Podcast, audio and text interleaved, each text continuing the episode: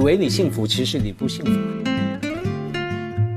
一个社会如果过半的一半的年轻人都在想，都要马云啊，都要这个网红啊，那这个社会是要崩溃的。最好的高配就是爱。这个经济学家的那个看待人的社会啊，这个视角太窄。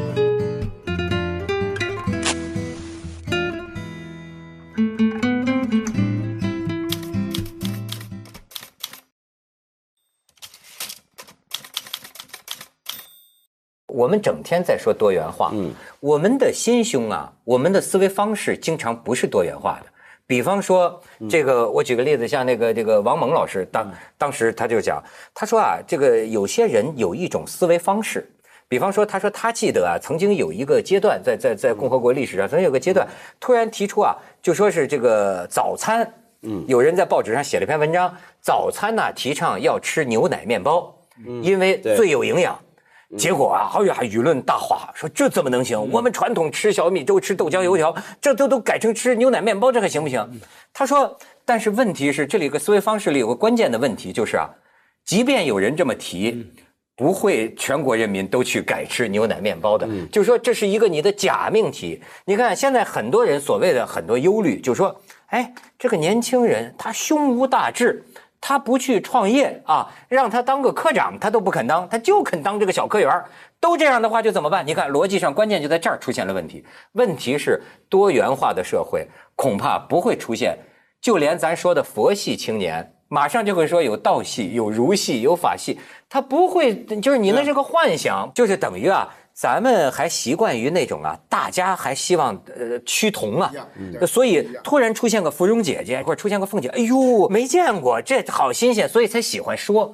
那实际上，你比如说，呃，他们讲有一个德国呃中国孩子到德国上学，那中国孩子就说我是最美的，那周围同学和老师都说当然了，你当然是最美的，你知道吧？根本不会有人说笑话你，或者有个小孩说我想当总统，OK，这是你想当总统啊。就不会成为学校的笑话。嗯，这其实恰恰是反映了一个多元化，人们呢视之如常了。其实我觉得啊，这个小确幸啊，实际上是一个好的现象。也就像你刚才说的一样，因为我我们完全可以相信，不会全中国十三亿多人都会变得这样子，不用担心的。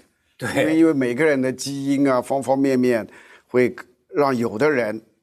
不会这样子，打死他也不会。他想去做总统，所以用不着那么放心，他做不了。但是能够，就是说让实际上我要我看的话哈，看到有一些年轻人满足于这个小确幸啊哈，如果他分的真的是很投入，嗯，很喜欢，很很享受这种境界的话，我觉得这个是非常这样的人是这个境界是很高的。我看一个台湾人写这个文章，他挺有意思，他就讲啊，小确幸，嗯，跟你说的这个丹麦的、北欧的这个，他认为不太一样。他认为这个台湾青年的这个小确幸背后啊，似乎有一种悲情。他不但是一种，就说我简朴的生活方式不是这样的，它是一种自我安慰。比如说，你看他打个比方，他小确幸看到一道菜很好吃，拍了之后自拍。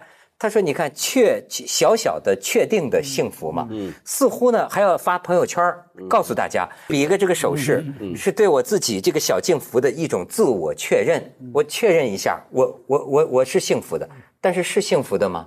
他的意思是在这个背景上，嗯，他当然是幸福啊，他未必，我我觉得未必是幸福的，我们很难，甚至有可能是无奈的，呃，甚至有可能是这个。”没有办法的，没有我我是觉得说，当然里面有有一些我们说意识形态的假象，你以为你幸福，其实你不幸福。我在想，经常每一代看下一代，也经常难免从从这种角度看。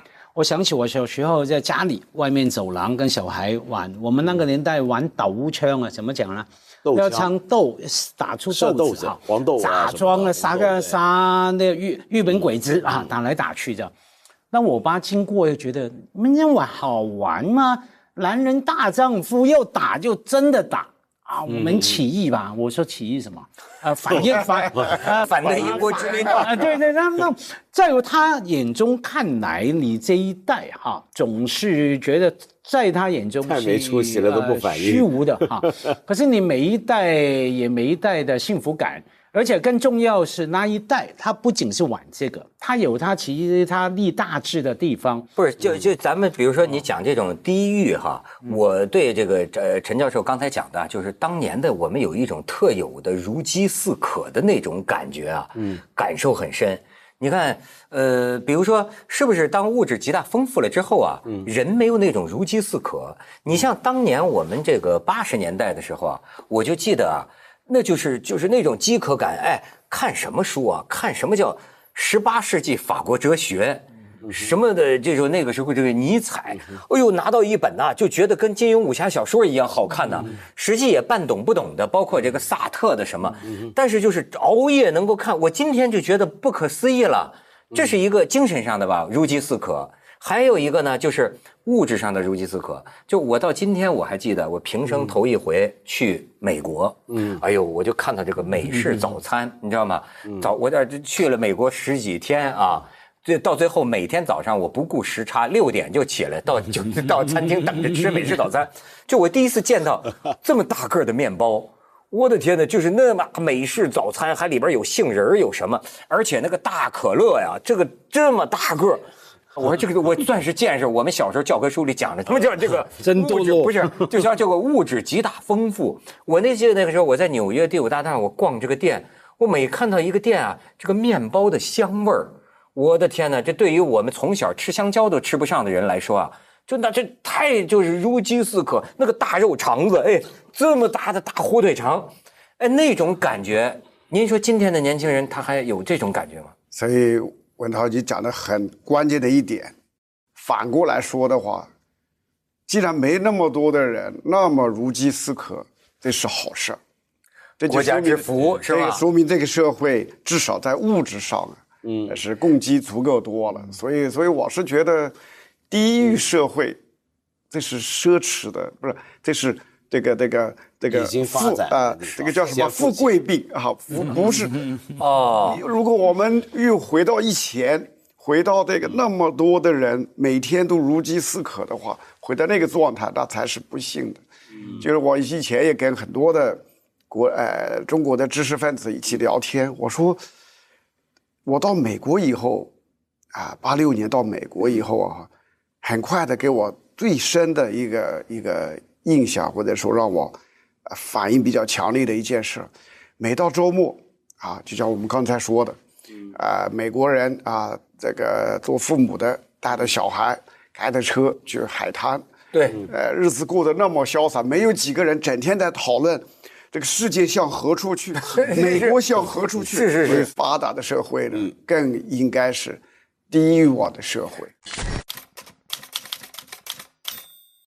你知道，就是我，我觉得有有一个地方，就是现在的这个孩子，因为为什么我刚才说啊，是不是累着了，还是说就是这个压力太大了？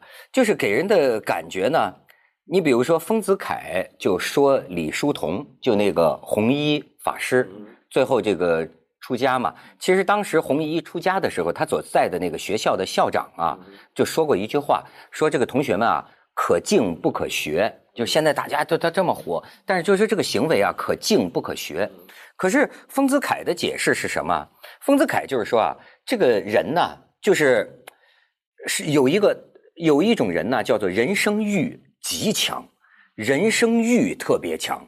就是说这种人呢，你看衣食满足了不够，还要那接下来就美和艺术当中求满足，美和艺术当中满足了都不够，要在真相上求满足，要在宇宙人生真相上求满足，就是那种就是他这个人生欲啊，他认为李叔同就是这样的一种人，所以为什么我现在就有这个感觉？你比如说咱讲这个佛，说佛系好像说不贪啊，当然我是不理解，但是以我如果佛教的传说是真的的话，那么要照我看来，佛他是最贪的人。他那个人生这个欲啊，或者说他的就是说，为什么说这个价值的倾向啊，就是说他想解决人生问题，他想求取真理和真相的那个心呐、比比谁都贪。你你比如说，就就好比说，他是一个王子，他拥有了一切，但他觉得这不够，最后他甚至跟什么较劲呢？你人只要还有生老病死，这事儿就不圆满。我得解决这个问题。那他为什么走上了修行路啊？他是因为对，就是你们所要的这一切，什么马云、马化腾，在我看来都是小 case，这些解决不了人生的大问题。你在这种地方感觉到，假如咱把佛当成一个人的话，你觉不觉得他实际上又不是那种咱们所说的云淡风轻，什么都无所谓？其实他是一个很执、很执着，就是说执着到最后，也许他找到了不执着。刚说的那种年轻人的现象啊，他们很喜欢在生活态度上面引用佛家的那种金句啊，这的啊因果了啊，什么事都是一种修行哈，无常嘛啊，甚至一些禅的公案哈，那么不是风在动，不是旗在动，是心在动哈。用这个呢，有时候认真，有时候调侃，生活上面所遭遇的挫败也好。什么都好哈，不要这样说，哎，这都是空了，虚名了，这是因果了，因缘哈。有那种呃倾向的，不管认真还是游戏的年轻人呢，一般就说佛系，他要用那种佛教的语言来玩来戏弄哈，那种叫佛系。当然，除了说因为现实是社会哈，你再怎么争都争不到，或者说我很挫败，看不到出路。我觉得还有一个很重要的理由是什么？他们都是玩网络游戏大的。一个世代，嗯，是什么呢？我碰过蛮多年轻人，嗯，我跟他们讲大道理啊，你分数要做好啊，房子要买啊，这个要买啊，讲到最后，讲的我自己都快哭了哈。他看着我说，So what？我他，然后他们说最大的满足感、成就感在哪里？那个对他来说真是真的，嗯啊，这个真的东西看不过，就进入了一个虚幻的世界，在里边获得真实的快乐。你你可以说是因为现实看不过跳进去。也可以说，因为他们别忘记，从三岁爸妈就丢了手机，哎，别吵别吵，我妈妈也在玩手机，嗯，玩手机，他们是这样长大。其实呢，现在就是说，呃，比如说大陆青年说开始说有些佛系了，呃，有些什么了。其实呢，你要相比而言，嗯，比如说在台湾，台湾的父母亲呢，现在经常着急的是，觉得你看人家大陆的孩子。野心勃勃，嗯，痛。我现在发现呢，这个呃，包括这个这个这个日本社会，嗯，就很多他们的中老年人呐，忧心忡忡的，就是说。这个孩子没欲望，日本没最明显的，你就去看这个年轻一代就没有野心。你你知道我我我我最近跟你讲，我我最近粉一个北野武啊，呃大导演，日本的大导演，哎，我就觉得他这个人说说的有些这说的话特别生猛，特说真话，他就对他儿子很失望。他说我这个儿子，他说我挣了钱要买跑车，我至少有八三辆跑车，我有这个欲望。他说我儿子那跑车看都不看一眼。他说：“我儿子就去排队。他他说我最瞧不起的就是排队。他说排队干什么呢？排队吃日本拉面。嗯，那就是他儿子的满足。他说跟着一大群小确幸，跟一大群排队吃拉面。北京现在街头的排队是抓娃娃。嗯，对对，我看到人抓娃娃排队。然后你看他的观点是。”穷到没饭吃的年代，才是真正有机会一飞冲天的年代。嗯，他就讲，他说这个，嗯，就现在的日本物产丰饶，社会组织固若金汤。嗯，在这种时候，别想当什么织田信长或者丰臣秀吉。他就说啊，现代的父母也差不多都感叹年轻人没有远大的梦想。嗯，但实际上不是没有梦想，是看不到梦想。我年轻的时候总想开保时捷。当时我爸妈那辈儿连辆破车、破旧车都很难买到手，所以呢，我不相信自己会有这么一天。但是呢，我还有这个梦。你发现没有？就是小时候什么都没有的，包括像我们，我就觉得我欲望很贪呐，我就就很贪婪呐。包括贪婪知识都贪婪，这是一个日本的这个中老年人对日本年年年年年轻人，因为他们非常了解社会已经僵化，自己根本不可能翻身。这件事情没有好坏，纯粹是现代年轻人固步自封，认为那个豪华的世界跟自己无缘，甚至根本不存在。哎，大家不一定是要当宅男宅女，但只活在自己的小世界里，不想去看其他人的世界。所以有鉴于此呢，北野武老人最近你知道拍了一个广告，我觉得反映日本老一辈的人呢对年轻人的这种激励。 就是说你怎么能不想挣钱呢？你怎么没有欲望呢？你怎么不好好干呢？你可以看一段这北野武拍的广告。若い頃なんて失敗の連続だよ。生意気だったでしょ。金はないでしょ。本当どうしようと思ったもん。次の日が来るのが嫌で嫌でさ。 でもさ、人生は一回きり。後悔だけはしちゃダメだよな。そうだろ？いいか若いの？いい年の取り方？知ってたの？俺がやってるよ。え？人間はな、みんな年取るんだ。それに指かいて待ってていいのか？え？悲しいだろ？一回きりの人生で。しっかりやれよ、お前。所以你知道，我看这个我真是很有感触，还真是佛讲的这个法无定法。我就觉得日本的情况其实跟今天中国大陆的情况还不一样，就是你这咱们我们小时候就是我们现在都认为应该教育人啊，不要那么野心勃勃，对吧？应该节制，应该适可而止。在某些方面，在某些生活方面，但是你看到了另一个社会状况下。他现在要挑动说你怎么没有物质欲望啊？这样这社会经济怎么刺激啊？消费怎么刺激啊？有有一个组织叫百人团，他已经多年呢在中国跟美国之间做民意调查。嗯，最近一次呢，他们这个负责的人呢，他问中国的年轻人跟美国的年轻人，很大数量的哈，嗯，你的人生目标最重要的人生目标是什么？嗯，在美国呢，百分之四十几，将近百分之五十的人说是有一个 happy family。嗯，就是我有个幸福的家庭，其他的事业成功啊，什么赚钱啊，什么什么什么都是很低，都是低于百分之二十的。那一条是最高的。中国呢也是那一条是最高的，Happy Family。但是紧接着就有一条，比如 Happy Family 是百分之四十八吧，紧接着有百分之四十五个人要 Rich and Famous，有钱有名。对，这个一个美国人呢他就解释不了了。他说一个社会。Rich 跟 famous 只有极少数的人可以达到，一个社会一半的人想要有名跟有钱，那个他们当然这个翻译上有文化误差了。他的这个 rich 在我们中文来觉得我们就是发财，而发财是很多人的梦想，而在美国人的概念，这个 rich 是是很有钱很有钱的一个概念。但是从社会学的角度来讲，这是值得忧虑的，这是一个不正常的一个社会。如果过半的一半的年轻人都在想。都叫马云啊，都要这个网红，那这个社会是要崩溃的。在社会学的角度，是不是某种程度上也说明啊，咱们的这个生活越来越好了，对不对？但但同时，就是你哎，你的我们的父母想都不敢想啊！你现在说这些标配或者这些年轻人压力大，那至少你都穿上了。